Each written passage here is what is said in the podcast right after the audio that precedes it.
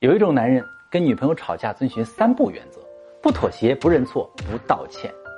他要么比你还生气，要么跟你冷战。这种男人到底是怎么想的？第一种可能性，在跟你玩心理战术。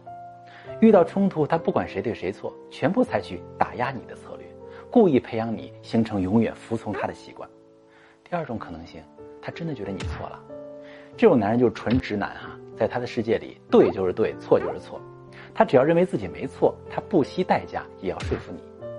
遇到第一种哈，最好赶紧跑；遇到第二种，你得会调教，跟他死磕肯定不行。